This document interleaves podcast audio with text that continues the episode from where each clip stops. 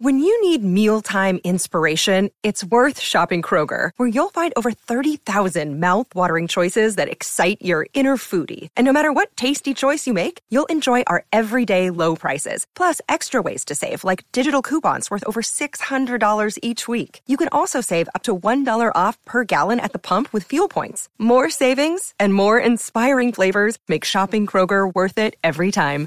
Kroger, fresh for everyone. Fuel restrictions apply. From sponsoring cultural events to partnering on community projects, creating youth programs to supporting first responders, at MidAmerican Energy, caring about our community goes beyond keeping the lights on. It's about being obsessively relentlessly at your service. Learn more at midamericanenergy.com slash social.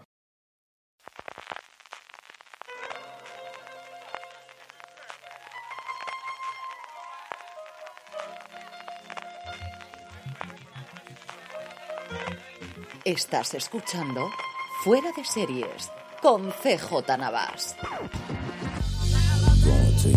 Bienvenidos a Streaming, el programa diario de Fuera de Series en el que un servidor CJ Navas te trae las principales noticias, trailers, estrenos y muchas cosas más del mundo de la serie de televisión. Edición del miércoles 6 de julio, un poquito especial como luego podréis descubrir porque al final estamos con poquitas noticias por el tema del 4 de julio americano, porque estamos en verano que leches y además porque tenemos una entrevista muy especial con Alejandro Rojas, uno de los guionistas del Refugio, la serie de Staff Play que ha tenido a bien dedicarnos unos minutos y responder algunas de las preguntas que teníamos en Fuera de Series y más allá de que las saquemos en la web, creo que vale la pena escuchar escucharle, que bien habla este hombre. De verdad que qué bien habla este hombre. Así que nos saltamos la parte de noticias, que es muy poquitas y podemos recuperarlas mañana sin ningún tipo de problema. Eso sí, recordaros que dentro de nada tenemos el Prime Day en Amazon y ya sabéis, para vuestras compras en Amazon, en Prime Day, en Black Friday, en Cyber Monday o en cualquier otra palabra inglesa que queráis meterla aquí al lado, ya sabéis que a ti te costará lo mismo y a nosotros nos estarás ayudando si lo haces desde amazon.fueradeseries.com. Para tu compras en Amazon durante todo el año, amazon.fueradeseries.com. Sí que tenemos tres estrenos en el día de hoy que no quiero pasar por aquello de, bueno, las novedades siempre comentarlas. Netflix estrena dos series. Por un lado, Control Z, después de que un hacker revele los secretos más íntimos de los estudiantes de toda la escuela, el orden social en el Colegio Nacional de Ciudad de México está de cabeza. La otra serie es Mal Negocio, desesperado porque su empresa triunfe, un ambicioso cerebro de las finanzas miente, juega sucio y estafa para convertir su fraudulenta empresa en un éxito. Y Disney Plus nos trae la reinvención, reboot, continuación, como queréis verlo, de Falcon Crest, llamada Tierra de Oportunidades. Nos trasladamos al Valle de Sonoma, en California, con el elenco totalmente renovado. Y bueno, pues a los que les gusten los culebrones, ahí lo tenéis. Y como os comentaba al principio, os dejo con la entrevista que le hemos podido realizar a Julio Rojas, uno de los tres guionistas del Refugio, la serie original de Start Play que ya tenéis en la plataforma, con la producción ejecutiva de los hermanos Larraín, una serie de ciencia ficción en español que yo creo que vale la pena que le echéis un ojo y yo creo que más aún os ocurrirá después de escuchar al bueno de Julio Rojas. Hola otra vez, Julio. Hola, hola. un placer de verdad conocerte y tenerte al otro lado. Y nada, bueno, empiezo con las preguntas. Bueno, la primera, obviamente obligatoria, ¿cómo surge la idea del refugio? Bueno, la idea del refugio surge de la pandemia, cuando empezamos a estar confinados y uno, toda la conexión con el universo exterior venía a través de las pantallas. Y, finalmente, si, uno empieza a pensar bien, es un gran acto de fe eh, definir que tu realidad va a ser definida por lo que dicen las pantallas y, o las tendencias. Y, si esto uno lo extrapola a un fenómeno como una pandemia, también se puede extrapolar un fenómeno como una amenaza diferente y uno tiene, que tomar decisiones basadas en un trending topic o una... y no sabes, no sabes si esto es una nueva canción de K-Pop o es una publicidad de una serie o es real. Bueno, y, y, esa, esa fue como el, el, origen de, una idea, de un confinamiento donde las redes sociales empiezan a influenciar en una familia y no sabemos si es verdad o no. Maravilla, ya me encanta la premisa. ¿eh? Así personalmente aquí tú y yo, que no nos escucha nadie.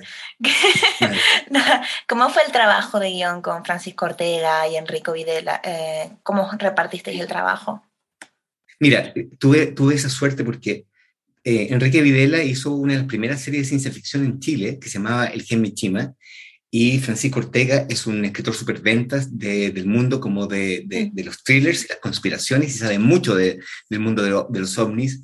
Entonces nos juntamos tres fanáticos del, del, tema pero también fanáticos de, eh, de lo que nos ha dado el cine en relación a los grandes temas, a esos temas, desde encuentros cercanos, desde ET incluso, hasta el, refugio. Eh, éramos fanáticos y empezamos a homenajear y también a hacer una ficción que también no fuera tan, tan, tan norteamericana y que fuera muy, muy anclada en Latinoamérica. Así que fue un placer. Y, nos repartimos los guiones, así que nada, somos amigos. Qué guay, me encanta. Bueno, yo también soy guionista, así que me, me todo lo que me ¿Ah, cuentas es como maravilla. me encanta, me encanta. sí. Es como el sueño, ¿no? Que te digan, a ver, escribe, escribe nuevamente. Además, yo soy muy de, eh, soy muy de distopías también, si se fijan, me flipa. O sea, es como, wow. O sea, tengo una ganas de sacar la serie para verla, que flipas, vamos. Bueno, voy a seguir. eh, ¿Cómo fue la experiencia de trabajar también con los hermanos Larraín? Hey, pregnancy class is about to start. Where are you? At home, sick. Flu? COVID? Flu. Bummer. Didn't you get your flu and COVID vaccinations? I didn't know if they were safe. My doctor said they are, and even protect our babies after they're born by giving them antibodies. Really? Ugh, I'm scheduling an appointment this week. Take care. I'll take notes for you. Shots hurt a little, but missing out hurts a lot. Get your flu and COVID vaccines. Brought to you by Iowa HHS. Bueno, lo que pasa es que ellos vienen de, de, un, de, un, de, una, de un camino de profesionalismo y de, de, no solamente profesionalismo, sino también de, de un estándar muy alto en, en audiovisual. Y, y, fue maravilloso estar a su alero, eh, también porque eh, cuando uno habla un poquito de ciencia ficción latinoamericana, uno piensa que va a ser algo un poco clase B y, y los hermanos Larraín trabajan en las grandes ligas y son, son muy profesionales, así que fue maravilloso trabajar con ellos. Eh, y también fue bueno que ellos asumieran eh, como este desafío de contar un género que quizás no están tan acostumbrados, que era el mundo de la ciencia ficción. Qué guay. ¿Y qué crees que puede atraerle a un espectador, por ejemplo, español de la serie? Bueno, lo primero es que está en español, pero eh, no es una, una, especie de copia de alguna cosa que, que, hemos visto, sino que eh, como se ancla Latinoamérica, hay ciertos códigos latinoamericanos que se usan argumentalmente. Entonces uno puede sentirse muy cercano. Hay una, bueno, hay una familia que, que, que, es muy latinoamericana que está sometida a, a los embates de un, de un evento. Eh, entonces yo creo que uno puede encontrar suspenso, mucho, mucho suspenso, mucho, eh, ciertos códigos del terror, por supuesto, mucha inquietud a veces, pero es muy entretenida. Eh, y los actores lo han hecho un trabajo maravilloso, sobre todo los niños. Y tú sabes también como guionista que cuando un niño empieza a actuar bien, cuando un perro empieza a actuar bien, cuando uno ve el poltergeist, es todo. Eh, bueno, tuvimos la suerte de contar con dos niños maravillosos que asumieron esta, esta, esta distopía. Qué guay. Jolín, qué em, y bueno, a ver, ¿qué has visto, qué has visto recientemente en, en la tele o en el cine que te haya gustado? Sí, algo, cuéntanos un ah, poquito. Eh, mira, eh, yo soy eh, más de libros y, y yo vengo como más de la tradición como de Ted Chiang y de Christopher Nolan, que tiene que ver con el tema del tiempo. quizás porque, porque me obsesiona el tema como de los viajes en el tiempo también y, y, que, y las causalidades. ¿ya? Y la gran pregunta de ellos dos, de estos grandes dos autores, ¿estamos predestinados o hay un libre albedrío? ¿Hay un diseño o, o, estamos frente al vacío? Y, y, esos dos autores, más obviamente Asimov y por supuesto Philip Dick, son mis grandes referencias. Y todo lo que venga a Philip Dick eh, me encanta. Así que estoy viendo una serie en, que, que, son unos cuentos, unas distopías de Philip Dick que son, me encantan. Y también lo último que vi que me pareció súper interesante, porque es absolutamente eh, contingente y uno lo puede volver a ver una y otra vez y comprende claves. Es Un Mundo Feliz, la, nueva adaptación que hicieron de la BBC, eh, eh, a Brave World, que es bastante interesante, porque uno no puede dejar de pensar lo que está sucediendo ahora. Qué guay. Oh, pues, pues ya quedan cinco minutos, pero yo ya no tengo más preguntas que nada más. no, está bien. pero de verdad que me ha encantado. Me encanta, me encanta conocerte, de verdad. Muchas gracias, sí. Eh, sí, claro, yo he tenido la suerte de, de, seguir un... Es una suerte porque no todo, no, todo el mundo puede hacerlo, de tener un, una especie de, de continuidad de, de, series de, ciencia ficción con, eh, bueno, con Caso 63, con unas audioseries eh, que permiten ese género. Y, lo que me tiene más contento para terminar es que muchos guionistas jóvenes latinoamericanos pueden comprender que se puede hacer ciencia ficción desde un lugar tan lejano.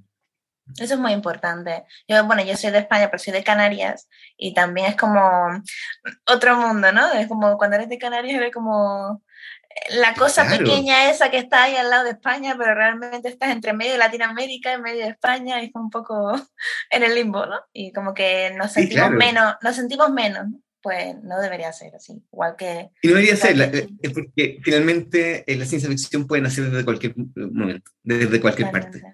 Pues de verdad, Julio, muchísimas gracias por, por tu entrevista, un placer y seguro que coincidimos en algún momento en el futuro. Hay muchos, muchos éxitos. Y con esta maravillosa entrevista, la que agradezco muchísimo a la gente de prensa de Star Play que nos haya permitido tener estos minutos con Julio Rojas, nos despedimos por hoy, no sin antes recordaros antes que para vuestras compras en Amazon, sea en el Prime Day o cualquier día del año, si lo hacéis desde amazon.fueradeseries.com, a ti te costará lo mismo y a nosotros nos estarás ayudando. Volvemos mañana 7 de julio, el mejor día del año. Gracias por escucharme y recordad, tened muchísimo cuidado y fuera.